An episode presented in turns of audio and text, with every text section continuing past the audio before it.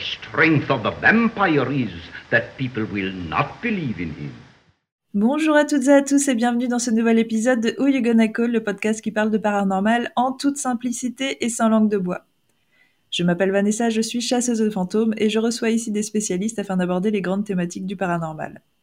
Aujourd'hui, je reçois Cécile, que vous avez déjà entendue sur d'autres podcasts. Ensemble, nous allons parler des vampires et de l'incroyable fascination qu'ils créent chez les mortels. Les vampires sont-ils réels? Qui sont-ils? Encore un sujet fascinant. Coucou Cécile, comment ça va? Salut Vanessa, et bah au top. Au top? Au top. Avec l'arrivée, le retour du printemps? C'est ça, je pense que tu sais, ça donne, euh, je sais pas, ouais, ça redonne le sourire. euh, L'envie de vivre, euh, envie de- ça y est, j'ai plus envie de mourir. C'est bon. Très bien. Bon, une fois de plus, le sujet de ce podcast n'est pas le printemps. Comme je l'indiquais en introduction, on va parler des vampires, hein, qui est bien différent, mais qui est tout aussi fascinant. Alors, un Mhm. petit peu comme le podcast que j'ai fait avec Julie, euh, je t'ai donné une partie à travailler parce que je voulais qu'on t'entende un petit peu plus et parce que tu as plein de choses fascinantes à dire et, et on attend toujours ton podcast et ça va un petit peu corréler avec euh, ce que tu vas nous proposer. Quand est-ce qu'il arrive ce podcast, Cécile? Ah, et franchement, j'en ai aucune idée. Ça va être la surprise du jour au lendemain. Elle va nous balancer un podcast, même pas, elle va nous balancer une série de 20 podcasts. On va faire quoi? On va rien comprendre. Qu'est-ce qui s'est passé? C'est Cécile, elle est comme ça. Elle, euh, elle Grave. tient en haleine comme ça tout le temps. C'est génial. bon, alors, pour en revenir un petit peu au sujet, est-ce que tu crois aux vampires, toi? Euh, j'aurais, je- non, Non. je pense pas. Non, non. On, va vraiment, allez, on va partir sur le mythe vraiment vampire qui, Oui, qui nous a été que- apporté par le cinéma. Tu vois ce qu'on voit dans les séries, ça. le cinéma, tout ça. Est-ce que tu penses qu'il y a des êtres euh, suceurs de sang qui peuvent nous transformer, qui ont la vie éternelle, ou des paillettes comme Edward dans Twilight? Non, franchement, euh, le, vent, ouais, le vampire tel qu'on le voit dans les séries, les films, non, j'y crois pas du tout. Et toi? Alors moi, j'y ai jamais cru, je pense, parce que pour moi, on part vraiment dans, dans tout ce qui est mythe et, et légende. Euh, par contre, je te raconterai après, mais j'ai rencontré quelqu'un qui se prétend vampire, et on est vraiment sur Ouais. euh, sur quelque chose de beaucoup plus moderne et sur des personnes qui qui ont décidé qu'ils voulaient être vampires et qui vivent une vie un petit peu euh, hors norme. Donc j'ai vu qu'il y avait bel et bien des, des, des personnes qui se prétendaient vampires, euh, mais euh, le vampire vraiment, tu sais, de films et de séries, Oui, genre voilà. Twilight, tout ça, euh, non, vraiment. Voilà, le vampire plus nuancé, je veux bien y croire, mais, mais le vampire de cinéma, non, j'ai un peu du mal. Enfin, celui qui aurait traversé le temps, euh, Ouais, avec euh, la vie éternelle, tout ça. Même si ça fait rêver, on est d'accord. Hein. Enfin, boire du sang, moyen, mais euh, la vie éternelle, ouais, ça fait rêver. Euh, Est-ce Ouais. que toi, il y a un film ou une série euh, qui t'a plu avec des vampires? C'est pas un truc qui m'a. alors, J'ai adoré Buffy contre les vampires. Euh, je pense que j'ai ça, j'étais Ok. vraiment à fond. Et mais je crois que j'ai vraiment découvert le vampire avec un dessin animé de quand on était enfant. euh, et, euh, qui passait je sais, sur je sais plus ce que c'était à l'époque si c'était France 3 ou je sais pas quoi et je pense que c'est peut-être le premier euh, le premier vrai contact que j'ai eu avec un vampire c'était euh, Le vrai contact. Ok, d'accord. Donc, bon, après, t'as pas forcément eu de fascination avec le vampire. T'as pas recherché ça dans, dans les films et les séries. Non, pas du tout. Alors pour le coup, euh, j'avais adoré Buffy contre les vampires. J'avais trouvé ça trop Ouais. cool. J'avais un peu regardé euh, euh, après Angel. Enfin voilà les, les séries. Ah oui, c'est vrai qu'il y avait une suite, ouais. Mm. Ouais, voilà. Mais j'ai jamais été plus euh, plus fascinée que ça par le vampire. J'ai lu euh, certains livres. euh, ben, J'avais lu notamment le Dracula. Mais euh, Ouais. c'est pas c'est pas un, un- c'est pas un truc qui m'a fasciné le vampire pour le coup. Ben, moi, je pense que je suis un peu comme toi. C'est pas, euh, on va dire, de tous les mythes, le vampire, c'est pas celui qui me fascine le plus. Pourtant, je pense que c'est celui qui est euh, le plus connu de tout le monde. Genre, tu peux en parler même à ta Mm. grand-mère ou à n'importe qui, à un ça. enfant, même en bas âge, en fait, il va connaître le vampire. Il sait ce que c'est. Par contre, il va te sortir la référence de film ou de série, même sans en avoir vu. Tu vois, l'image du vampire, elle est connue, en fait. C'est ça qui est assez fascinant. Mais tu vois, moi, j'ai quand même. Alors, moi, il y a un film que j'adore, et d'ailleurs, je pense, si tu ne l'as pas vu, que tu adorerais, qui s'appelle What We Do in the Shadows. Tu l'as déjà vu ou pas? Ah, ça me parle pas, non. De Taika Waititi. Taika Waititi. Ah non, non, pas du tout. Il est hilarant. C'est un, c'est un film, Ah ouais euh, c'est une comédie. Il est vraiment hilarant et tous les gens qui l'ont vu savent très bien de quoi je parle. Alors maintenant, t'as même une série qui est sortie, euh, t'as trois saisons. Euh, mais le film, vraiment, à la base de tout ça, il est incroyable. Il est, euh, faut vraiment que tu le regardes. Tu vas adorer What We Do in the Shadows. Et il y a un autre film que je conseille à toutes les personnes qui, qui ne l'auraient pas vu, qui s'appelle Only Lovers Left Alive. C'est avec Tilda Swinton et Tom Hiddleston, que je crois que t'aimes beaucoup, toi d'ailleurs. Ah oui, bien sûr. Tommy. Et alors, le- le- les deux là, ils font un couple de vampires absolument fantastique. Et l'approche du vampire, en fait, je trouve qu'elle est euh, loin de ce qu'on en a fait, tu vois, justement, dans les séries euh, de ces dernières années. On est vraiment sur un aspect très romantique, euh, très terre à terre, en fait. Et, euh, et c'est à la base, de toute façon, une histoire d'amour entre les deux là qui sont absolument magnifiques. La photographie, elle est trop belle. Et euh, c'est un livre, un, un- vraiment un film que j'adore. S'ils n'avaient pas été vampires, j'aurais adoré simplement pour leur, pour leur jeu d'acteur, mais j'aime en fait l'intrigue vampire au, au sein de ce film, donc Mhm. je vous conseille vraiment Only Lovers Left Alive euh, à voir absolument. Mais à part ça, en fait, je sais qu'il y a eu un tas de séries. Alors tu vois, par exemple, moi la saga Twilight, euh, faut oublier, hein, j'ai essayé, hein, c'est atroce, hein, atroce pour moi. Ouais, non, moi c'est pareil. euh, je... En fait, euh, même si tu vois, j'ai pas d'affection particulière pour le vampire, j'ai vraiment l'impression que.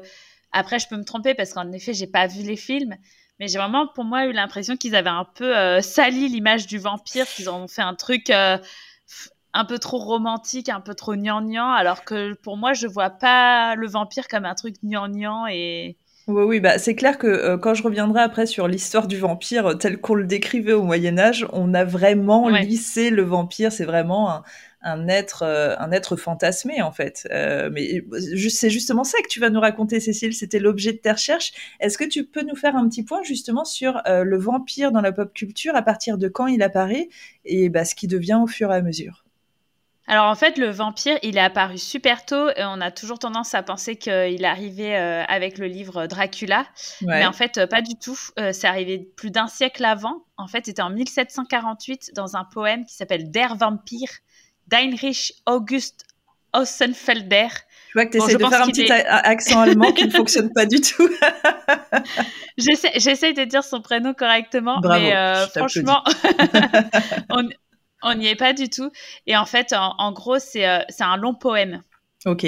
c'est pas vraiment c'est pas vraiment un livre et en fait euh, il est fait sous une forme de métaphore et en fait c'est l'état d'une jeune femme qui évolue entre la vie et la mort et qui se nourrit de sang Oh. donc en fait en fait j'ai comment dire Euh, le, le vampire euh, à ce que j'ai eu l'impression dans, dans ce que j'ai lu ça a vraiment été au début surtout euh, des femmes D'accord. et que ça en fait d'où le ensuite les femmes qu'on appelle les vampes Hmm. tu vois parce Ouais. qu'elle vampirise en fait et euh, Donc là, on est vraiment sur la première référence écrite. voilà la première vampire, euh, une histoire avec un vampire. Ok. c'est ça à partir de là il y en a eu plein plein plein plein plein plein plein Ok, d'accord. et à ce que j'ai cru comprendre parce que c'est quand même des trucs assez vieux il y a beaucoup de trucs où c'était en référence dans des poèmes dans des machins ça avait l'air d'être beaucoup beaucoup des femmes en fait le vampire D'accord, donc le, ouais, c'est ça. En fait, le vampire était toujours représenté par une femme, la tentatrice, quoi. voilà c'est ça Mm. donc du coup l'autre que dont j'ai parlé en 1748 c'était un poème Et en Mhm. fait, la première vraie nouvelle, euh, c'était en 1819 et ça s'appelle Le Vampire et ça a été écrit par John William Polidori. Et c'est en fait, euh, ça a été paru dans le New Monthly Magazine. Et il, il a écrit ça à partir des brouillons de Lord Byron euh, Oh. qu'il avait commencé à écrire lors d'un séjour avec le couple Shelley. Et Incroyable. en fait, euh, c'est- c'était un défi qui avait été, je sais, enfin, je sais pas trop comment c'était parti. Ils sont, où en fait, ils se sont mis un défi d'écrire sur euh, un monstre. Ah, Et en fait, Lord Byron avait commencé à écrire euh, sur le vampire et Marie Shelley, elle a écrit Frankenstein. incroyable. D'accord. Voilà, donc à partir de ce défi-là. Et en fait, donc ces brouillons, ils sont, euh, il a décidé de pas finalement rien faire. Et en fait, euh, John William, il a récupéré les brouillons, il en a Hmm. fait un livre. Et en fait, c'était, c'est assez, euh, comment, il a plus ou moins fait en sorte que le personnage, c'est Lord Byron. Donc il y a eu plein d'embrouilles parce que le mec, il a dit, bah déjà, tu m'as pris euh, mes écrits et en plus, tu es en train de me faire passer euh, limite pour un, Pour un vampire. vampire. ok. donc, euh, donc voilà. Et ensuite, bon, à partir de là, après, il y a eu vraiment énormément, énormément de livres je vais, enfin, je peux pas tous les citer parce que il y en a, il y en a, il y en a partout. Ouais, mais c'est vraiment ceux-là qui ont lancé. Et puis, vrai, pour moi, la vraie révolution, c'est vraiment Bram Stoker. De toute façon, on est d'accord. C'est ça. En fait, il, apparemment, ça aurait il paraît que c'est le livre le plus le plus lu et le plus vendu après la Bible. Alors après, hein. j'ai l'impression d'avoir lu ça pour plein d'autres choses. Donc, euh, euh, je suis pas certaine euh, que ce soit euh, hyper hyper juste, mais apparemment le livre a fonctionné de ouf. Alors moi, je l'ai lu il y a très très longtemps, et c'est vrai que en fait, ce qui est assez incroyable avec ce livre, c'est que il est fait comme on a l'impression d'en fait de lire un peu un journal intime. on est, enfin, mais du coup d'un mec en fait qui va découvrir euh, le royaume, enfin le royaume de Dracula, tu vois ce que je veux dire? Mm-hmm. Et euh, il y a des lettres, il y a des télégrammes, il y a plein de choses, et c'est pas toujours de la même personne. Et c'est assez incroyable en fait euh, comment il est fait. Et en fait, Dracula, il est, il est, il est jamais vraiment trop dans les scènes. Il est hyper suggéré, etc. Enfin, tu vois, c'est, ouais, je sais pas trop comment expliquer, mais il est limite plus en arrière-plan. Mhm. Et euh, voilà, il est plus euh, suggéré et c'est assez fou en fait, euh, du coup, l'angoisse que ce livre crée, alors que ben, sur le coup, t'as pas l'impression qu'il se passe grand chose, mais c'est très très bien fait. Mais t'imagines déjà si ça provoque euh, ça chez des personnes de notre époque? Imagine à l'époque, avec toutes les croyances qu'il y avait, le folklore, tout ça, et aussi le, manque de connaissances qu'il y avait. Je pense que euh, les gens ont dû prendre ça pour euh, quelque chose d'acquis et un truc incroyable. Et du coup, le mythe du vampire à l'époque, à mon avis, devait être extrêmement fort. Enfin, tu vois, moi, j'ai aucun souci à comprendre pourquoi il y a autant de succès autour de ce livre, parce que déjà Bram Stoker, Bram Stoker pardon, est celui vraiment qui a créé euh, l'identité autour d'un vampire. Il lui donne un nom, il lui donne une vie, il lui donne euh, une position, tu vois, un pays, la Transylvanie. Il crée tout un, mm. vraiment, il a créé tout l'univers du vampire euh, et, tout part de lui de toute façon. Enfin, pour moi, c'est eh ben, il a même, hein. il a même créé le, le, mythe du vampire qui craint l'ail. Et ben voilà, entre autres. Et en fait, le château en Transylvanie, euh, mhm. on l'a quand même, euh, on l'a, il est quand même, euh, il est quand même apparu en, si je te dis pas de bêtises, c'est en 1844. Ok. L'étranger des Carpates, voilà. Ok, d'accord. et là, il y avait le château en Transylvanie. il y a eu beaucoup de choses en Russie. il y a bah, même Alexandre Dumas. Hein. Ouais, voilà. Alexandre Dumas, il a fait aussi une, une une histoire, bah, du coup, en France, euh, histoire de la Dame Pâle. Oh. Et euh, donc voilà, même Alexandre Dumas a tenté euh, de, toucher aux vampires.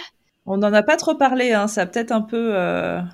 Non, mais en fait, apparemment, c'est que des nouvelles et, et, mais donc c'est pas c'est pas c'est pas des gros trucs. Et c'est vrai que avant, tu vois là, il, parle d'un livre qui s'appelle Carmilla et c'est pareil, c'est une histoire de, de vampiresse en fait. Il y a en fait où euh, où euh, en fait c'est la vampire et euh, elle représente en fait l'homosexualité. L'homosexualité?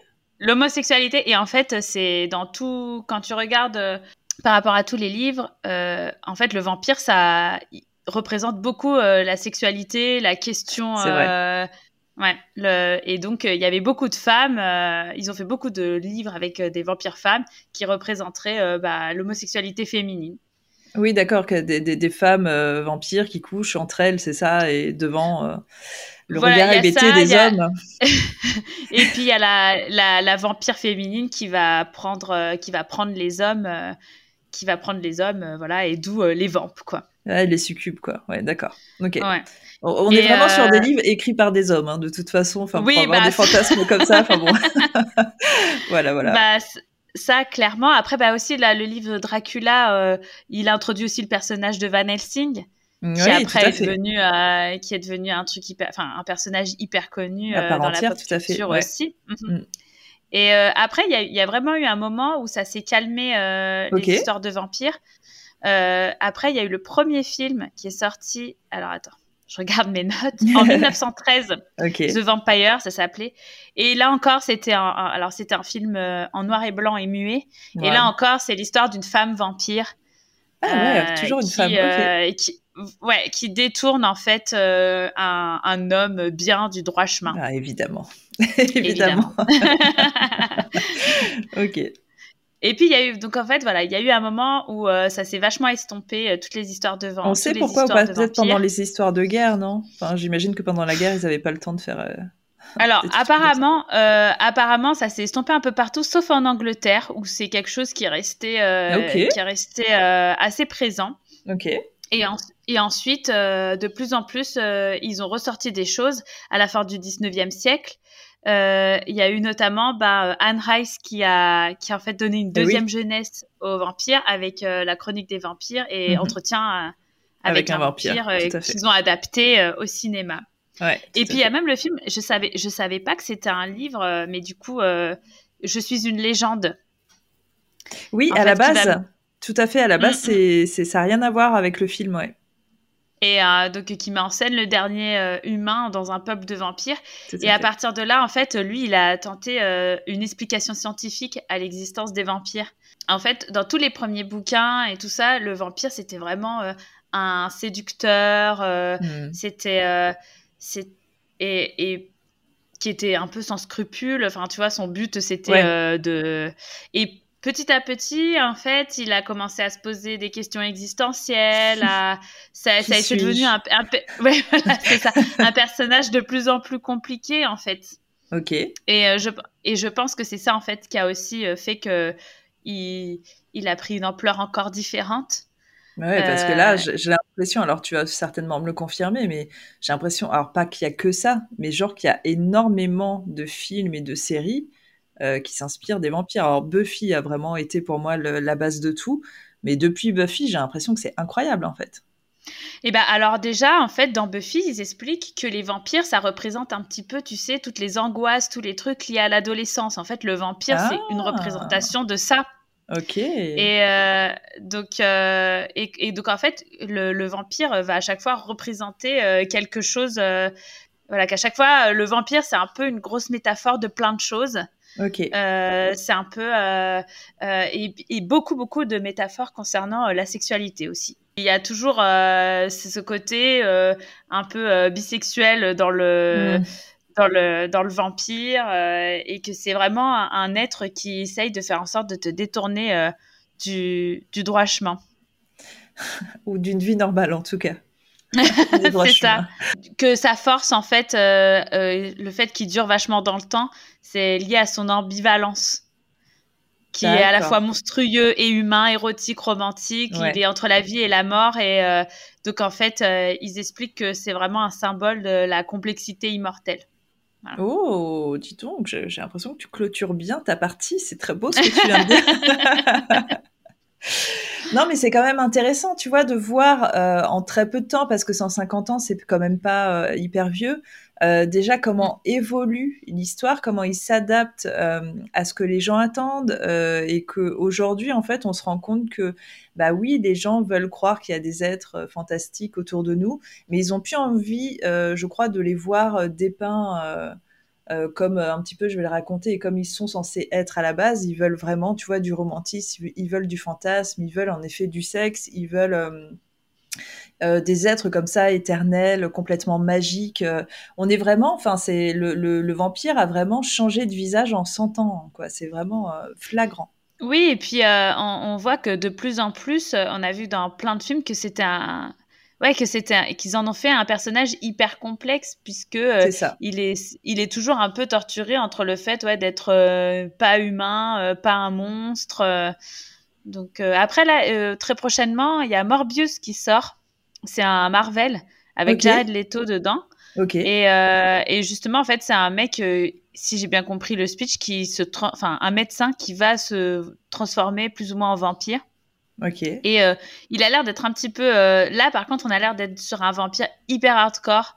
Ah. Euh, bah, du coup, un vampire justement un peu bah, tiré de comics. Donc forcément, les comics, ils aiment bien quand c'est un peu plus trash.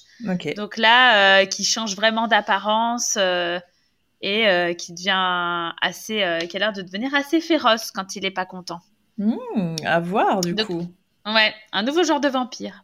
Oui, parce que c'est vrai que là, par exemple, si on repart un petit peu sur les séries, alors moi, j'avais pas forcément regardé, mais je sais qu'il y avait la série True Blood qui était sortie, et on est vraiment sur ce que tu disais, on est vraiment sur des communautés de vampires qui veulent s'intégrer à la société. Ah, bah, si tu sais pas oui. qu'ils sont vampires, ah, c'est celle-ci du coup. Si tu sais pas qu'ils sont vampires, euh, bah, tu tu t'en rends vraiment pas compte, et à côté de ça, on, on voit quand même en effet bah, tout l'aspect romantique, euh, sexuel, euh, comment ils tentent de survivre au milieu de tout ça, euh, les ennemis parce qu'ils sont toujours, t'as toujours des clans ennemis dans les vampires comme on peut voir dans Twilight Ouais. et tout ça. Mais en effet, comme tu dis, ce sont des bons parallèles aussi pour pour évoquer des choses aux, aux- aux jeunes adultes en fait, tu vois, par rapport à Mm. l'adolescence et combattre et, et leur appeler des choses. Au travers euh, d'histoires fantastiques et de créatures fantastiques.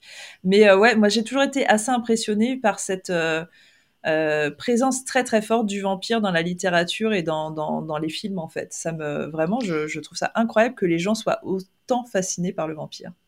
Et puis il est partout puisque même en fait euh, ils ont au début c'était un personnage très sombre euh, bah voilà qui était dans des livres Mhm. très sombres, des films très sombres et puis euh, si tu regardes aujourd'hui Hôtel Transylvanie oui. euh, et plein de choses en fait le vampire ou même Dark Shadow C'est vrai. c'est ils en ont fait aussi un personnage hyper sympathique au final. C'est ça, on peut le dépeindre aussi de façon sympathique. Et ouais, enfin, je trouve ça cool et à la fois je trouve ça, euh, je trouve ça fascinant dans le sens où euh, c'est dingue en fait. C'est complètement dingue Ouais. parce que euh, on, on va y revenir dans deux secondes. Je vais vous raconter l'histoire, mais ça part de, c'est pas que ça part de rien, mais euh, on est vraiment à l'opposé de, de, de l'origine du vampire quoi. Donc euh, Mm. c'est incroyable. Bon bah super, écoute, pour ce petit passage pop culture euh, qui était, euh, qui était important, puisque ça fait partie de no- notre vie de tous les jours. Donc déjà, merci pour ça, Cécile. Oh bah je t'en prie. Ah bah, ça ça a Ah, l'air tu tellement sincère. dalle, hein. Oh, je t'en prie, écoute. Ah bah je t'en prie, tu sais c'est minutes. On sait que la recherche, ça peut être un peu long, donc je sais que tu as passé un peu de temps dessus, mais euh, du coup, c'est cool. Euh, ce qui va me permettre de rebondir, moi, un petit peu sur l'histoire, et on va essayer de comprendre ensemble, du coup, bah, euh, comment euh, le, le vampire, en tout cas dans la réalité, est devenu ce qu'il est devenu aujourd'hui. Avant ça, je vais commencer par une petite anecdote, puisqu'il y a quelques semaines, alors je sais pas si tu l'as vu passer, toi, euh, il y a quelques semaines, euh, Travel Channel a sorti une bande-annonce euh, d'un documentaire qui s'appelle Vampires in America. Et en fait, cette bande-annonce, elle a créé un mouvement, alors surtout sur Twitter, les gens sont devenus fous parce que en Bah, fait, on s'est dit mais que fait Travel Channel? Qu'est-ce qui leur arrive? Parce qu'ils ont vendu le truc en disant voilà documentaire sur deux chasseurs de vampires aux États-Unis. Et dans la bande-annonce qui est très longue, tu commences à voir euh, qui disent oui, euh, euh, aux États-Unis, il y a des centaines de personnes qui sont tuées, on n'arrive pas à, à, à retrouver les meurtriers et pourtant ça correspond à des vampires. Et nous, du coup, ces deux gars, Wow. en fait, euh, nous, on est là pour retrouver ces vampires et les tuer. Enfin, un truc hyper violent, hyper dark. Les mecs, ils ont des mulets, c'est ridicule. Et du coup, en fait, alors c'est les gens surtout dans, dans le paranormal qui ont pété un câble en disant putain, mais comme si c'était déjà pas assez compliqué pour nous, vous allez faire, vous allez mettre des millions pour créer des documentaires euh, sur un sujet ridicule. Et en fait, vraiment, ce documentaire est sorti euh, et il montre en effet deux protagonistes, euh, Eric Strait et Marcel Van Tigen, qui sont des chasseurs de vampires, des tueurs de vampires, parce que pour eux, c'est vraiment le but, c'est pas simplement de les retrouver, de les foutre en tôle, hein, c'est vraiment on va les buter, quoi, du meurtre, tout à fait. Et là, on est vraiment, c'est sorti genre il y a un mois, quoi. Et c'est sorti où? Alors, c'est sorti sur Travel Channel, qui est pas Ah, très ok. connu en France, qui est, mais euh, qui est connu euh, dans d'autres pays et très bien diffusé. Aux États-Unis, c'est une des chaînes principales, donc c'est hyper grave en fait. Et en fait, on se rend compte en faisant des recherches que c'est un faux documentaire. C'est-à-dire, c'est un documentaire pour le fun, sauf que ce n'est dit nulle part. Ah oui, donc, Donc, euh, En faisant des recherches, en effet, euh, et aussi en m'appuyant d'articles de gens qui ont fait des recherches, on se rend compte que le producteur de ce faux documentaire s'appelle Wayne Miller, que c'est un gars dans la vie qui est, bon, déjà enquêteur en paranormal, euh, qui fait, euh, il produit beaucoup de pièces euh, de théâtre d'horreur avec vraiment, tu sais, des gros effets spéciaux. Et c'est lui Mhm. aussi qui, à la base, il crée sur la période d'Halloween des grosses horror house, en fait. Donc, le gars est dedans, quoi. Et en fait, il a, il a produit ce documentaire. Donc, on, on, on a, enfin, on a des gens qui disent bon, laissez, tomber les gars, c'est faux. Et puis aussi le fait, parce que Eric Strait et Marcel Van Tingen, ils existent vraiment, sauf que ce sont vraiment des acteurs aussi dans la vie. Donc. Les gens ont tiré cette conclusion, sauf que ce n'est dit nulle part. Et moi, ça Ouais. m'a rappelé un truc, une émission qui était sortie il y a une dizaine d'années, alors 10-15 ans, que moi j'adore, qui s'appelait Stranded. Alors, le sujet de Stranded, en fait, que moi j'adorais sur le coup, euh, c'était trois personnes qui étaient isolées dans un lieu hanté, mais vraiment seules au monde, et on leur laissait des caméras Mhm. partout, genre télé-réalité, pendant, on les laissait là pendant plusieurs jours. Et on, on filmait euh, ce qui se passait. Et à chaque fois, quand tu regardais chaque épisode, il se passait des trucs de taré. Et en fait, moi, sur le coup, j'étais vraiment à fond sur cette série. Et en faisant des recherches, bah, je m'étais rendu compte qu'une fois de plus, c'était une fausse série. Que euh, les producteurs de cette série, c'était euh, Blue Mouse Production, qui est juste la plus grosse production de films d'horreur, genre Insidious, The Purge, Get Out, etc., etc. Et qu'en fait, euh, les États-Unis adorent faire des faux trucs, des fausses séries, des faux documentaires, sauf qu'ils ne disent jamais que c'est faux. Oui, Mhm. sauf qu'en fait, aux États-Unis, ça passe crème en fait, et c'est ça le danger. C'est, euh, tu vois, ce, ce documentaire là qui est sorti sur les chasseurs de vampires. Moi, je suis persuadée qu'évidemment 90% des gens n'ont pas fait de recherche parce qu'ils n'ont pas que ça à foutre en fait. Et donc, ça veut dire que 90% des gens ont dû regarder ça en se disant putain, c'est vrai, c'est sérieux. De ces 90%, t'en as peut-être la moitié qui ont dû se dire putain, on est en danger, il y a des vampires autour de nous. Euh, bah, puisque c'est comme ça, bah vas-y, moi aussi, je vais aller tuer des vampires. Je vais y revenir tout à l'heure, mais dans l'histoire euh, du vampire, en fait, pour en revenir à nos jours, il y a vraiment des communautés de vrais vampires qui sont pas les vampires qu'on imagine, mais et donc ça veut dire que potentiellement aujourd'hui, on pourrait être face à des gars qui sont dans la rue avec leur petit euh, leur petite mallette de, cha- de tueurs de vampires qui vont tuer des vampires en pensant que ce sont des dangers alors que ce sont juste des gars déguisés. Tu vois ce que je veux dire ou pas?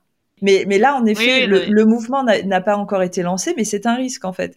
Et tu vois, quand Oh tu là vois là. que les États-Unis sont à fond sur les démons, sont à fond sur tout et qui croient absolument tout, ça ne m'étonne pas parce qu'il y a tout le Bah temps non. des faux documentaires. Et donc, c'est un petit peu triste. Donc ça, déjà, c'était pour parler de l'actu. Vraiment pour te dire, on est toujours dans le vampire, on est dans le ridicule. Mais si on revient à l'histoire, aux origines de l'histoire, c'est quand même assez intéressant et euh, assez intéressant de voir que ça n'a rien à voir, comme je te disais, avec euh, ce, ce, ce fameux vampire très romantique de nos jours. Alors, il faut qu'on remonte euh, à l'Antiquité pour avoir les origines du vampire. Ou Ah en oui. tout cas, ouais, euh, en tout cas les, les premières mentions de ce qui pourrait être un vampire qui n'était pas appelé vampire. Le, euh, le terme vampire à la base c'est un terme euh, dans- qu'on va retrouver dans les langues slaves en fait, et c'est pour ça d'ailleurs que on associe souvent le vampire aux pays slaves, alors surtout en Transylvanie, mais ça peut être dans d'autres pays slaves. Et en fait, vampire en soi, c'est un terme qui a été euh, repris et popularisé par les Allemands. Mais nous, en France, alors je vais y revenir, euh, au moment où en tout cas ça a explosé, euh, on les appelait les revenants en corps. Alors corps, c'est O-R-P-S. euh, pour les différencier en fait des, des revenants fantômes en fait. Donc revenant en corps, c'était vraiment celui qui revenait de la mort, mais qui était en corps physique et qui, qui revenait parmi les vivants. Voilà.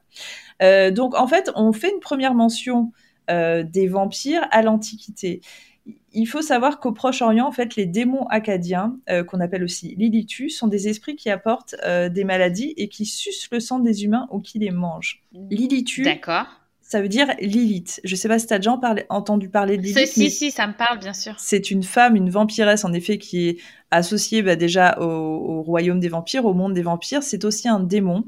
Et en fait, euh, Lilith, en fait, les origines de Lilith, c'est assez intéressant parce que euh, ça vient des- du mythe mésopotamien. Alors, les mythes mésopotamiens, il faut savoir que ça a inspiré euh, euh, l'histoire hébraïque. Tu vois, par exemple, Adam et Mhm. Ève, euh, le déluge, tout ça, en fait, l'arche de Noé Ouais. se sont inspirés des mythes mésopotamiens. Euh, et donc en fait, Adam et Ève se sont inspirés d'un mythe euh, qui, est, qui existait à l'époque en Mésopotamie, euh, qui faisait référence à trois personnes, pas un couple, mais plutôt un, un frisome en fait, avec un homme et deux femmes. Et à l'époque, on parle de Enki, Ninti et Ninsikita. Et en fait, Enki, qui est l'homme, a fini avec Ninti, mais sa première femme était Ninsikita. Euh, D'accord. Ninsikita, en fait, euh, puisque elle, elle a ensuite, euh, elle est partie et c'est Ninti qui l'a remplacée. euh, elle devient pour les Acadiens du coup Lilitu, donc Lilith, et elle est aussi appelée, attention, la prostituée d'Ishtar. Alors, c'est là en fait où va commencer euh, à être associé au vampire le, la sexualité et la sensualité parce que euh, Lilith, en fait, dans le, dans le mythe mésopotamien, elle est vraiment décrite que comme ça. C'est la sensualité, c'est la tentation et c'est l'érotisme. Mhm. Ensuite, quand les, euh, quand les Hébreux ont repris du coup ce, ce mythe pour, euh, pour en faire Adam et Ève, euh, Nintikila, pardon, devient Lilith. Lilith, du coup, c'est la première femme d'Adam. Et en fait, Lilith, elle se voulait euh, elle voulait être l'égale d'Adam. Pour elle, c'était logique en fait. C'est pas parce que c'était une femme. Enfin, tu vois, c'est des trucs en plein. C'est un concept moderne, mais Lilith, pour elle, elle considérait que c'était l'égal d'Adam en fait. Et Adam voulait pas. On aime Lilith très fort. En fait, c'est une féministe à mort. Mais d'ailleurs, ce qu'elle va faire par la suite, c'est vraiment la féministe de base et on l'adore. Euh, Adam, du coup, il a pas envie. Il se dit non, non, moi, je, je, suis supérieure à toi. Et du coup, Lilith, elle dit attends, bah non, en fait, c'est mort. On va demander l'avis de Dieu. Et Dieu, en fait, il ne répond pas. Et en fait, comme on dit de nos jours, qui, qui, qui ne dit mot consent et du coup, mm euh, bah, Lilith, en fait, elle le prend mal et elle se barre, en fait, parce que pour elle, c'est hors de question d'être de, de, d'être euh, diminuée, en fait. Elle veut être l'égale d'Adam. Bah et du coup, c'est à partir de là que bah, Adam, il se retrouve euh, tout seul comme un con et il crée Ève euh, à partir d'une de ses côtes. Euh, Lilith devient à partir de là l'ennemi juré de Dieu et ça devient une démone. En fait, elle est décrite dès le départ comme une démone. Dieu va la maudire et il va faire en sorte de lui jeter une sorte de malédiction qui est que bah tu vois Lilith elle est éternelle mais en fait elle ne pourra jamais avoir d'enfant. La légende dit que du coup et c'est pour ça que aujourd'hui Lilith est vraiment considérée euh, enfin ça dépend pour qui mais comme euh, plutôt un être démoniaque, un être méchant. On dit que Lily aurait tué des centaines et des centaines d'enfants par vengeance. Euh, Elle va finir par épouser un roi, elle devient reine de la Terre Sainte, et le Messie va arriver, donc euh, Jésus et euh, elle va finir par se faire tuer parce que par sa condition de démon, tout ça. Donc c'est comme ça que Lilith disparaît. Mais Lilith, en fait, aujourd'hui, est une image très très forte euh, dans le monde des vampires modernes. En tout cas, c'est vraiment euh, une vraie référence. Et si tu te balades un petit peu sur Instagram, par exemple, sur des comptes de personnes qui aiment les vampires, Lilith, c'est une référence extrêmement forte. Ouais, tout à fait. Oui, et puis il y a beaucoup de filles un peu émo et tout ça qui sont appelées Lilith et tout ça. Oui, puis il y en a beaucoup qui se déguisent aussi en Lilith pour. Bah, bah, c'est pareil, toujours sur cette image sensuelle, érotique. Euh, c'est une vraie référence en fait, Lilith. Mais pour nous, en fait, moi j'ai envie de dire que c'est aussi une référence euh, féministe parce que j'aime beaucoup cette histoire en vérité. Euh, et donc du coup, en fait, tu vois, à partir de là, on a les premières histoires d'êtres qui, qui, vont tuer pour le sang, qui vont sucer du sang à l'Antiquité. les Grecs et les Romains. Alors on va on va revenir un petit peu à ce que toi tu disais par rapport au livre. Euh, toujours à l'Antiquité, avaient aussi des créatures qui prenaient l'apparence de tentatrices et toujours de tentatrices, qui venaient viser les hommes de leur sang. Voilà. Et tu vois, il y a encore une fois de plus une sorte de métaphore un petit peu érotique, tu vois ce que je veux dire? Euh, par la suite, c'est là où ça explose au XIIe siècle en Europe. Le vampire, alors le revenant encore, parce qu'il n'avait pas encore le terme de vampire, va exploser. Il va y avoir énormément, énormément de témoignages. Et quand je te parle de témoignages, c'est pas genre des histoires de campagne. On est vraiment sur des sur des traités qui ont été rédigés euh, mmh. qui comprennent des histoires de vampires. Et il y en a un dont j'adore le titre, qui était Des morts qui mâchent dans leur tombe. Tu vois, on est vraiment. Alors, bien sûr, les croyances à l'époque, hein, tu vois, au Moyen-Âge, entre le 12e et le 15e. C'était 1100, c'est ça? euh, On est entre. Oui, c'est ça, entre 1100 et 1500. Euh, on, a, on a vraiment une explosion de cas. Alors maintenant, je vais te décrire comment était le vampire à l'époque, parce que c'est pas du tout celui de notre époque. Le vampire à l'époque, en fait, c'est une personne déjà qui est morte de mort violente. Donc on parle de mort violente, euh, mhm. genre du, un accident, un truc comme ça. Il a été enterré normal. Euh, il faut savoir qu'à l'époque, on enterrait beaucoup au cœur du village. c'est des choses qui se faisaient.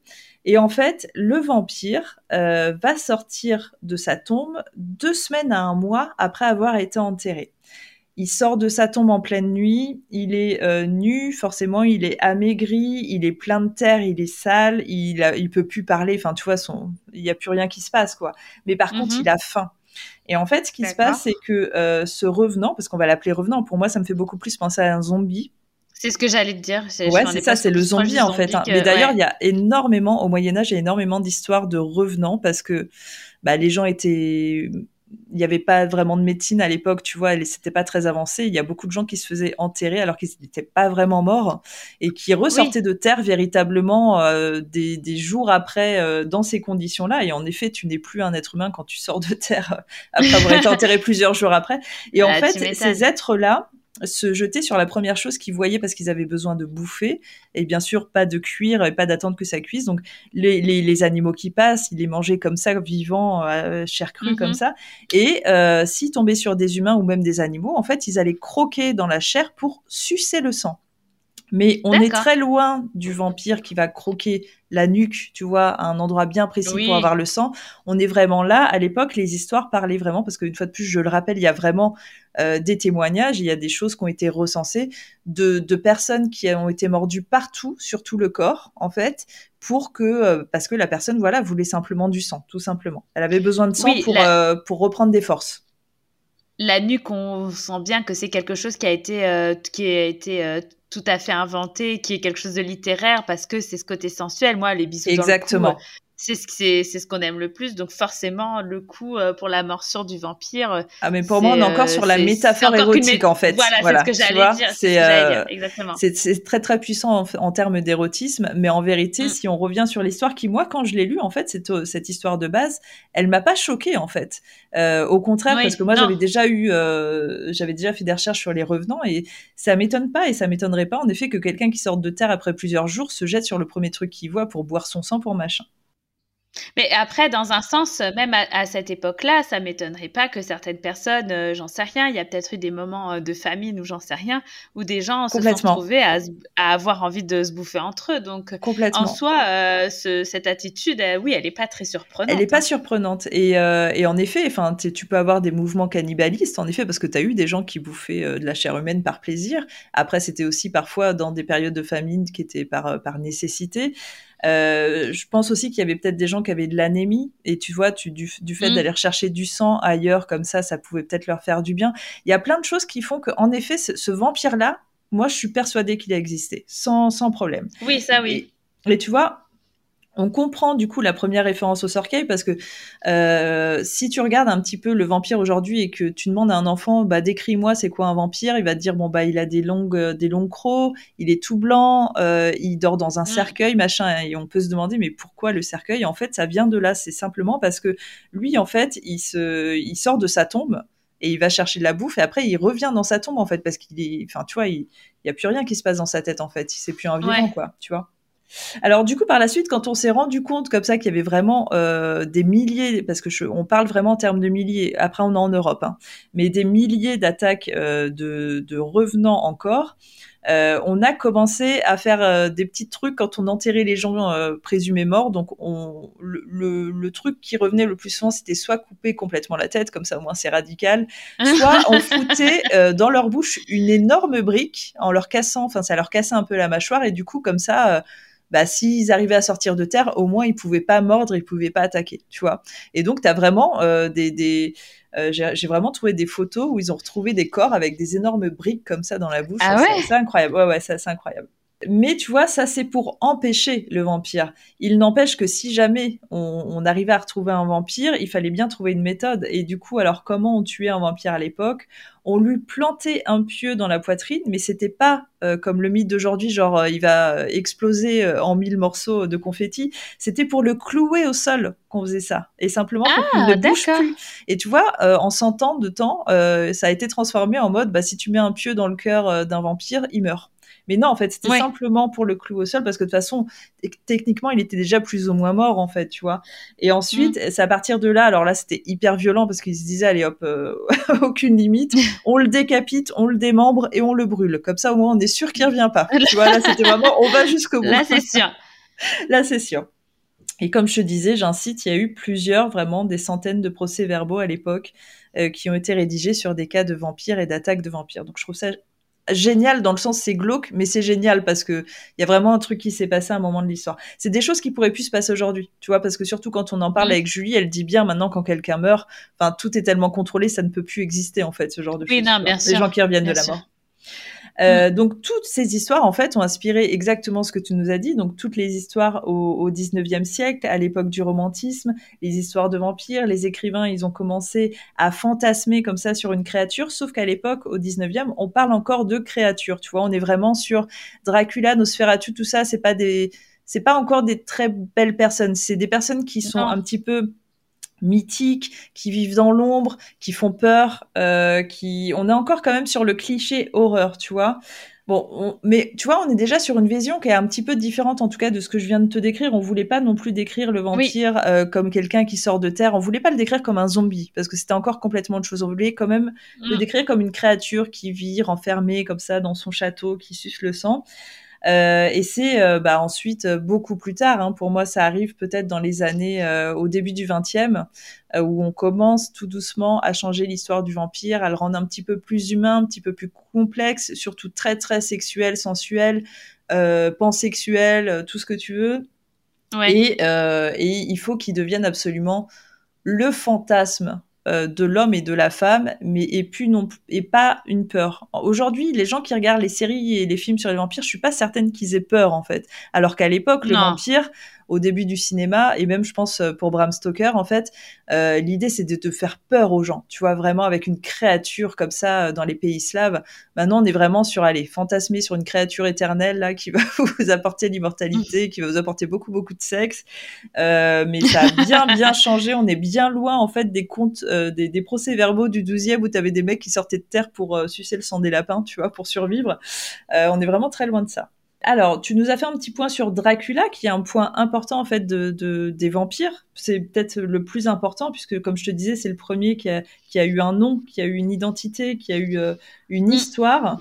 Du coup, Dracula, en fait, euh, et ça n'a rien à voir, mais euh, Bram Stoker va trouver son inspiration auprès d'un véritable fait historique, en fait, et d'un personnage qui a existé au, au 15e qui s'appelait Vlad Tepes, qui était en Transylvanie surnommé Dracule, donc le, ça veut dire fils de dragon, et euh, qui était aussi surnommé l'Empaleur. Et en fait, euh, bon, l'histoire de, de, Dracule est très très complexe, sa personnalité aussi est complexe, mais en gros, c'était un petit peu, euh, c'était même un très très gros barbare, un psychopathe, et on dit même qu'il était cannibale c'est quelqu'un qui était en permanence euh, dans les batailles en fait tu vois c'était un commandant de, mhm. bataille euh, il adorait ça et lui en fait euh, il, adorait torturer mutiler les gens et mhm. devant son château il empalait vivant les des, centaines et des centaines d'hommes. Ouais, ouais, c'est assez, c'est vraiment, vraiment gore, vraiment, vraiment gore. Mais le château de Bran, en fait, c'est le château que tu peux, qui a été associé en tout cas euh, à, Dracula, Vlad Tepes, euh, qui n'est pas le vrai château de Dracula d'ailleurs. Mais c'est là en fait où il empalait des milliers et des milliers euh, de personnes. Alors c'était surtout pour dissuader en fait ses, ses ennemis, mais c'est aussi parce qu'il adorait ça. Il adorait vraiment ça. Il adorait décapiter des gens, les empaler, euh, les manger. Voilà, c'était son petit plaisir. Euh, mais du coup, en fait, Bram Stoker s'est inspiré de lui. Alors, tu vois, il, ça n'a rien à voir ce qu'il en a fait. Hein. C'est ça qui est un petit peu étrange. Il s'est surtout inspiré du nom, Dracul, Dracula. Et, euh, et, de la Transylvanie, il a gardé la Transylvanie, puis il a essayé de construire. C'est là où il a, il a peut-être apporté un petit peu de romance auprès d'un personnage qui était trop barbare pour ce qu'il voulait faire, en fait, tu vois. Oui, bah après, il s'est peut-être servi aussi bah, de, de, ce qu'il avait peut-être pu lire, euh, etc., sur euh, les vampires auparavant et faire une sorte de mix. Euh. C'est ça, exactement. Je pense qu'il avait dû, dû lire les, les, les, nouvelles, les nouvelles et poèmes que toi tu as cités et, euh, et, puis on était dans une, euh, on était à une période où c'était le grand romantisme, tu vois. Donc je pense qu'il il a essayé de flirter un petit peu entre les deux, entre faut que j'apporte la peur, mais c'est quand même un petit peu trop gore là. Ce Vlad Tepes, on était encore à l'époque du Moyen Âge, tu vois, où les gens n'avaient pas de limite. Euh, à l'époque, à l'époque du romantisme, les gens étaient un petit peu distingués, tu vois. Donc je pense que il a bien fait, selon moi, il a bien fait d'inventer ce personnage de Dracula. Non, et puis c'est fait très, euh, c'est très classe en fait ce livre. Il n'y a pas de, c'est tellement pas gore, etc. Ouais, c'est un personnage euh, très très intéressant. Il faut que je le relise moi aussi parce que je l'ai lu il y a très très longtemps. Il faut que je le relise parce que c'est vrai que c'est un, un, des livres importants de la littérature de toute façon. Mmh. Non, il est bien, il est bien fait. C'est ça, et je pense que c'est à partir de lui, c'est grâce à Bram Stoker en fait qu'on part vraiment sur un, un vampire qui devient de plus en plus classe parce que alors, du coup, maintenant dans les séries qui sont sorties et les films qui sont sortis dernièrement, on a même plus cette image, mais fut un moment où en fait, entre les deux, on a eu euh, le vampire, tu sais, habillé vraiment de façon aristo avec des vêtements du 19e, oui, très très classe, très beau, même s'il est livide, il est quand même extrêmement beau avec ses crocs, tout ça. Euh, on le dépeint vraiment comme une créature à laquelle tu peux pas résister. Tu vois que ce soit un homme Mm. ou une femme d'ailleurs. Dans la Mhm. réalité, dans la vie de tous les jours, il faut savoir que depuis les années 60, il y a bel et bien des mouvements vampires, comme je te disais. Alors ça va être beaucoup plus à l'étranger, en France euh, pas trop. Euh, tu as beaucoup d'organisations et de sectes vampires, euh, dont une qui s'appelle l'Ordre du Vampire. Tu vois, moi par exemple, il y a quelques années, alors je te dirais comme ça une dizaine d'années, j'ai rencontré Faveur Sébastien. Alors je sais pas si tu sais qui c'est. Non. Faveur Sébastien, c'est un gars, euh, pour les gens qui ne connaissent pas, qui, fait partie de ces gens qui se prétendent vampires. Pour lui, c'est un vampire. Il a décidé un jour de devenir vampire et du coup, il a fait une formation de dentiste et il fait des crocs sur mesure. Euh, aux gens et c'est pas tout parce que moi du coup je l'ai rencontré parce que j'étais allée me faire des crocs de vampire euh, que tu retires hein, tu, tu les retires comme tu veux mais tu voilà des vrais Mm. crocs euh, comme des couronnes quoi et, et lui, en fait, a créé depuis, je pense que ça fait 20-25 ans, tout un univers où il écrit des livres, il crée des soirées. Et en fait, tu as comme ça toute une communauté de vampires euh, qui a été créée, où ils se rassemblent de temps en temps. Alors là, il y a eu un bal à la Nouvelle-Orléans, il y en a un tous les ans. Euh, et ils se rejoignent, euh, ils- voilà, ils passent des moments tous ensemble. Et lui, en fait, quand j'avais parlé avec lui, donc il est, la- il est américain, Faveur Sébastien, il t'explique vraiment que c'est très sérieux, euh, qu'il y a plein de règles à respecter. Dans ses livres, il explique tout le règlement du vampire à suivre. Alors bien sûr, il, mange comme moi, en fait, tu vois, il va pas aller croquer la nuque de, de- des gens et boire du sang, mais tu en as certains euh, qui poussent un peu le vice un petit peu plus loin et qui, euh, qui vont se procurer un petit peu comme on peut voir dans les séries machin des, euh, des poches de sang euh, et qui vont, euh, qui vont boire un peu de sang en effet. Et parfois même, il se dit qu'il y a des gens qui se portent volontaires, toujours autour du mythe de van- de- du vampire, hein, pour se faire Mhm. sucer le sang. Alors pas forcément sur la nuque, mais tu vois au niveau du poignet. D'ailleurs, ça me rappelle qu'une fois j'avais regardé un reportage comme ça où tu avais une jeune fille qui était venue et qui s'était, euh, qui tu la voyais se faire croquer euh, les poignets par par deux vampires. On, parle vraiment d'un vrai documentaire. Euh, et du coup, en fait, t'as vraiment un truc qui se passe. T'as vraiment des vampires. Et je suis tombée sur un truc absolument fascinant. Et je pense que je mettrai euh, les liens euh, sur Instagram parce que c'est complètement fou. En fait, t'as euh, un institut aux États-Unis toujours qui s'appelle The Atlanta Vampire Alliance. Et en fait, ils ont fait un sondage auprès de vrais vampires. Donc, ils ont demandé vraiment à des gens dans le monde entier qui se considèrent comme des vrais vampires de remplir un tas Ouais. de questions pendant des années. Ce qui est très intéressant, c'est qu'en fait, tu as les résultats en ligne et c'est fascinant. Parce que du coup, en fait, c'est vraiment des questions genre euh, bah, où est-ce que vous êtes dans le monde? Donc déjà, tu vois où est-ce qu'il y a le plus de vampires, même des villes. Euh, et alors, dans les résultats que j'ai vus qui étaient fous, parce que c'est il y a vraiment énormément de résultats. Euh, donc, Limoges. alors malheureusement en France, on avait deux. Deux vampires en France, c'était ridicule. Mais euh, j'ai un peu halluciné parce que par exemple, où il y a le plus de vampires, c'est au Canada, en Angleterre et en Australie. Incroyable quand même. Ah ouais. Euh, 70% des vampires seraient descendants de personnes asiatiques. Ça aussi, j'ai trouvé ça complètement dingue. Je ne comprends pas, je vois Ah, pas le marrant. rapport. Il y avait aussi tout un sondage euh, sur euh, les maladies que pouvaient avoir les personnes qui se prétendaient vampires. Et c'est hyper intéressant parce que tu avais vraiment, pour quasiment tous, des problèmes d'anémie, des problèmes Bah oui. d'asthme, des problèmes de migraine, des problèmes de fibromyalgie. Oui, c'est ce que j'allais dire parce qu'en plus, enfin même pas quand tu parlais là des soirées où les gens buvaient le sang, il me semble que si tu bois un peu trop de sang, tu peux même faire des malaises et tout sur le coup, non? Il me semble que c'est, il me semble que c'est vraiment pas bon, quoi. bah c'est pas bon et puis en plus pour plein d'autres raisons en fait tu bois pas le sang des gens euh, de toute façon parce que déjà tu tu sais pas ce qu'il peut y avoir dans ce sang tu sais pas si si ce sang il est sain euh, et, Et puis tu peux pas trop mélanger euh, selon toi ton Ton sang, euh, ton propre sang, le puis- résus, je sais pas comment ça s'appelle. oui c'est ça Pas trop exactement mélanger, il me semble. c'est exactement ça et, et je suis pas certaine non plus en fait que boire du sang règle des problèmes d'anémie c'est ça qui me fait un peu halluciner tu vois Bah non, pas du tout. Donc euh, j'étais assez impressionnée en fait de voir que toutes ces personnes qui ont répondu dans le monde entier en, prenant, en prétendant être des vampires euh, semblaient avoir les mêmes problèmes. Et l'anémie, vraiment, c'est le plus gros truc en fait. Tous les gens, euh, enfin à 90%, les gens disaient voilà, on a des problèmes d'anémie. C'est fou quand même. Hein Du, du coup, le vampire qui est censé être immortel, en fait, il, il- il meurt assez jeune, quoi. ça, ça apporte la réalité du vampire d'aujourd'hui quand même, qui est que bah ok, de nos jours, on a bel et bien des vampires, mais c'est des personnes qui, a priori, ont choisi, choisi d'être vampires. On est très très loin déjà de l'histoire moyenâgeuse avec euh, les mm. procès-verbaux d'époque. On est très loin aussi du mythe de Bram Stoker, euh, des séries mm. d'aujourd'hui. On est vraiment sur des personnes qui se retrouvent entre elles, qui ont créé une communauté, qui boivent un peu de sang, un peu de sang de temps en temps, qui sont plutôt malades en fait mais euh, qui restent des humains comme nous tous et qui vont euh, au Buffalo Grill de temps en temps. Écoute, c'est ça. Ah, mais on adore le Buffalo Grill pour sa petite salade d'accueil. on y va que pour ça. je crois que je suis jamais là au Buffalo Grill de ma vie. Ah ouais? Ah non, j'y vais souvent. bon, bah écoute. Euh, mais oui, hein, là, je, je regardais mes notes et c'est vrai que, en fait, ils expliquent vraiment que, comment, le vampire, c'est c'est vraiment qu'une métaphore. Hmm. Ils, disent par exemple qu'il permet de briser les tabous, le modèle familial classique, comme par exemple dans Entretien avec un vampire, quand les deux hommes adoptent euh, la petite Claudia. Euh, euh, tu as aussi le fait que plus ça va, plus en fait la manière dont ils, ils, vont sur leur proie, c'est sexualisé. Donc, en fait, à chaque fois, ils, ont, ils, disent que si on regarde bien les films de vampires, euh, le vampire est toujours euh, a toujours euh, bah, déjà beaucoup de charges sexuelles. Et,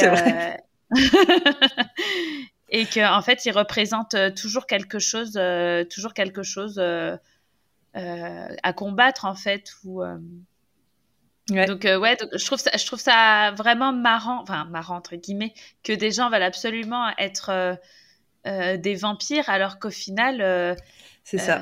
Y a, déjà, il y, a tellement de vampires. voilà, on a tellement vu le vampire euh, différemment au fil des années, etc., que, hum, que c'est marrant de vouloir être quelque chose qui, est, euh, qui, je trouve, est, est, vraiment une grosse métaphore, en fait. Mais tu me tends une perche énorme, parce que ce que j'ai oublié de dire quand j'ai rencontré Faveur Sébastien, et ça va rester entre nous deux et les gens qui écoutent, bien sûr, donc euh, quelques centaines de personnes, euh, c'est qu'à l'époque, en fait, Faveur Sébastien m'avait bien expliqué qu'en fait, dans le mouvement vampire, il y avait une énorme part de sexualité, et on parle ici d'orgie monstrueuse bah, à laquelle j'avais été conviée, à laquelle j'ai fait eh bien non, eh bien non parce que je ne suis pas un vampire, je suis chasseuse de fantômes. délire. Donc en fait, tu vois, ils ont conservé, et c'est peut-être aussi une excuse aux vampires d'aujourd'hui. Alors je dis pas tous, hein, mais je pense que les ceux, en tout cas, qui vivent comme des vampires aujourd'hui, euh, vouent la moitié de leur vie à une très très grande sexualité. Bah, oui, puisqu'ils ils disent aussi que, que la, la morsure du vampire, ça peut un petit peu être comparé à la perte de virginité, surtout bah, à l'époque euh, du film que Dracula avec Christopher Lee, etc. Euh, c'est donc oui, c'est toujours hyper en rapport avec le sexe au final. Hein. Oui, donc voilà, en fait, la, pop culture, euh, la, littérature et les films d'aujourd'hui en ont fait quelque chose de sexualisé, alors qu'à la base, on était sur des, sur des morts vivants, bah en fait, qui sortaient de terre, les pauvres. Ouais, quoi qu'après, là, avec Twilight, j'ai l'impression que c'était pas là pour le coup euh, enfin moi ils ont apporté l'amour avec hein. Twilight alors alors moi je les ai vus parce que je me suis dit je veux pouvoir critiquer euh, ouvertement en ayant dit je les ai vus et maintenant je peux critiquer à juste titre en effet parce que c'est alors désolé pour tous les fans de Twilight mais je crois que c'est la chose la plus ridicule que j'ai jamais vue de ma vie c'est affreux. Euh, mais c'est vrai que tu as raison sur un point, c'est que dans Twilight, on parle pas trop de sexe, on parle surtout énormément d'amour et de ce fantasme aussi sur le fantasme, euh, sur le vampire qui est très beau machin, et que quelques films et séries ont repris, par exemple le film que je citais tout à l'heure, Only Lovers Left Alive, c'est de l'amour à 100%. Mais c'est très beau en même temps, beaucoup, c'est beaucoup mieux réussi que Twilight, hein, si je peux vous le conseiller. Mais t'as raison, il y a quand même certains qui ont essayé d'effacer le sexe alors qu'en vérité, je pense que le vampire, euh, le vampire moderne est surtout un être assoiffé de sexe et pas de sang. Oh, c'est une belle conclusion, ça, non C'est magnifique. Arrêtons tout. Allez, ah, salut. Allez, salut, merci pour tout. Il faut que je parle d'un dernier vampire et c'est peut-être le plus important celui qui va parler à tous parce que ce vampire existe vraiment, c'est le vampire psychique. Est-ce que tu en as entendu parler? Absolument pas. Et pourtant, je suis sûre que tu l'as déjà croisé. Quand je vais te le décrire, tu vas dire Oh là, oh là, oui. Mon ex Ah bah, ça peut. ou d'autres gens, en effet. Euh, mais je pense que tout le monde pourra dire j'en ai au moins rencontré un. Alors, qu'est-ce que le vampire psychique En fait, lui ne se nourrit pas de sang. Il va se nourrir de l'énergie des autres personnes. Euh, alors, comment on reconnaît un vampire psychique En fait, euh, c'est une personne qui est tout le temps fatiguée, qui va se plaindre tout le temps et au final qui va être peu entourée. Et le peu de personnes qu'elle va avoir autour d'elle, elle va s'y raccrocher vraiment comme une sangsue. C'est Mhm. une personne extrêmement narcissique, euh, un éternel insatisfait, qui se prend comme pour une victime. En fait, quoi qu'il arrive dans sa vie, c'est une victime. C'est-à-dire, euh, c'est voilà, il lui arrive que des problèmes et de toute façon, sa vie, c'est que des problèmes. Tu vois ce que je veux dire? C'est une drama queen. ouais, ouais, ouais. Et en fait, du coup, cette personne, si une personne lui accorde de l'attention, va se raccrocher à elle et va se plaindre en permanence auprès de l'autre personne parce qu'elle a besoin d'attention. Et du coup, elle se nourrit euh, de l'autre personne, de son énergie, et, c'est un cercle vicieux en fait, parce que ce qui est assez étrange, c'est que les, vict- les victimes euh, de vampires psychiques euh, se rendent bien compte qu'ils sont prêts au piège de quelque chose qui est très désagréable, mais n'arrivent pas forcément à en sortir. Un petit peu comme avec le pervers narcissique, tu vois. D'accord, ouais.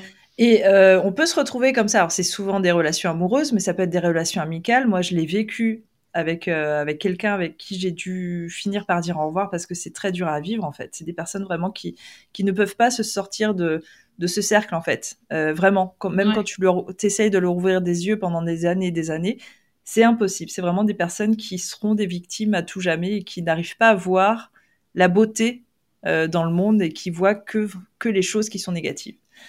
Et, euh, et donc, c'est des, des, t'as des personnes qui peuvent être enfermées comme ça dans, euh, dans un couple avec, euh, avec un partenaire qui est comme ça. Et c'est, ça peut être assez dangereux parce que du coup, la victime, bah, elle va finir elle aussi par avoir des, des, des migraines en permanence, être fatiguée en permanence. Tu vois, c'est une sorte de cercle. En fait, elle a même plus d'énergie elle-même Mm. parce qu'elle donne tout. Mais ces personnes-là, on les appelle vraiment vampires psychiques. C'est des, ils absorbent toute l'énergie des gens qui les, qui, qui les entourent. Alors, les psychologues, parce que tu as, des psychologues évidemment qui s'intéressent à ce genre de personnes, ne disent pas non plus qu'il faut couper court hein, complètement avec ce genre de personnes. Mm. Il faut juste apprendre à, à vivre avec. Et c'est-à-dire qu'entre autres, quand tu passes du temps avec ces gens qui forcément pompent toute ton énergie, il faut que toi, après, tu, tu arrives à te faire du bien. Il faut que tu arrives à prendre du temps pour toi, pour, euh, pour euh, avoir goût à la vie, pour faire des choses qui sont cool, parce que sinon, en effet, tu peux vite finir en dépression. C'est vraiment des gens qui Mm. peuvent te mener à la dépression et ça peut être assez grave en fait. Mais, euh, mais voilà, les psys disent que dans l'idéal, si vraiment c'est des personnes euh, qui sont euh, qui vous poussent à des idées suicidaires, il faut essayer de couper les ponts, mais sinon il faut il faut juste penser à se faire du bien de temps en temps. Voilà.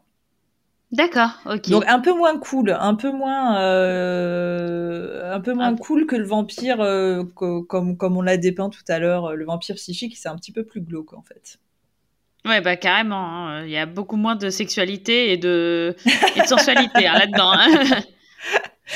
Bon, en tout cas, euh, ça reste quelque chose d'assez intéressant de, de, voir un petit peu comment a évolué le vampire, comment il arrivé dans l'histoire de l'humanité, et je trouve ça cool. Et à la fois, une fois de plus, bon, ben, on a, on a cassé un mythe. Le, le vampire, en vérité, n'existe pas vraiment, même s'il y a des communautés de vampires. Euh, Cécile, si les gens veulent te retrouver, où est-ce qu'ils peuvent te retrouver sur Instagram? Et dans des communautés de vampires, parce que ça a l'air Évidemment, j'en étais sûre. pour les, mais c'est juste pour les orgies. bah, non, mais c'est pour ça que j'en étais sûre. Euh, non, en vrai, m'invitez pas en- dans des communautés de vampires. Euh, je vous pouvez euh, par contre m'inviter sur Instagram à Sissou94, sur TikTok à Sissou94, voilà. Tu vas recevoir 10 invitations dans les 5 minutes. Ça dirait de venir à notre bal de vampire? Ça dépend, c'est un bal habillé ou tout nu? Oh, bah ça dépend du moment de la soirée. C'est ça. Euh, en tout cas, euh, si vous voulez, moi, me retrouver sur les réseaux, c'est Vanessa-Paranormal Life. Non, d'ailleurs, c'est Vanessa-Paranormal Life, j'oublie à chaque fois.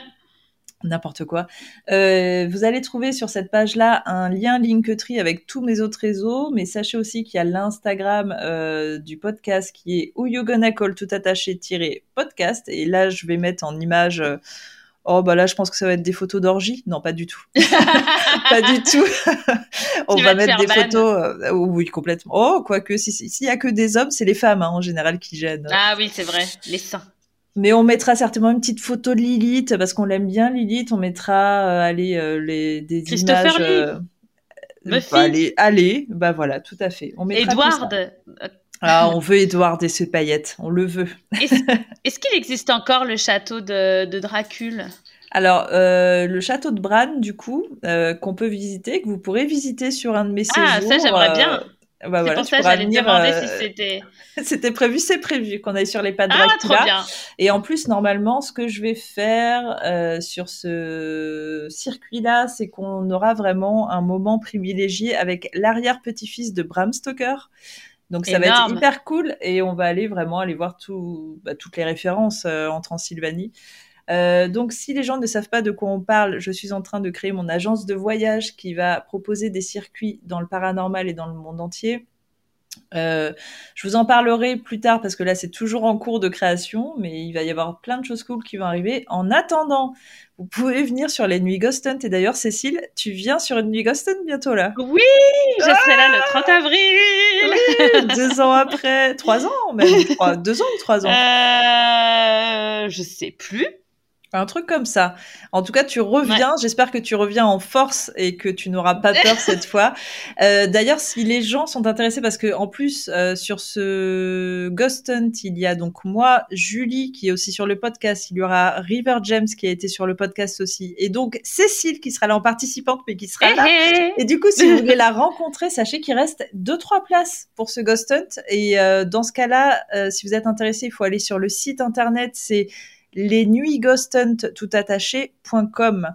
Et là, vous aurez toutes les infos. Le château où on fait euh, cet événement se trouve entre Lyon et Clermont-Ferrand et c'est un très très beau château. Voilà. Et venez, vous me verrez sûrement pleurer dans le noir. Venez la voir pleurer. On la pointera du doigt. voilà. La pauvre.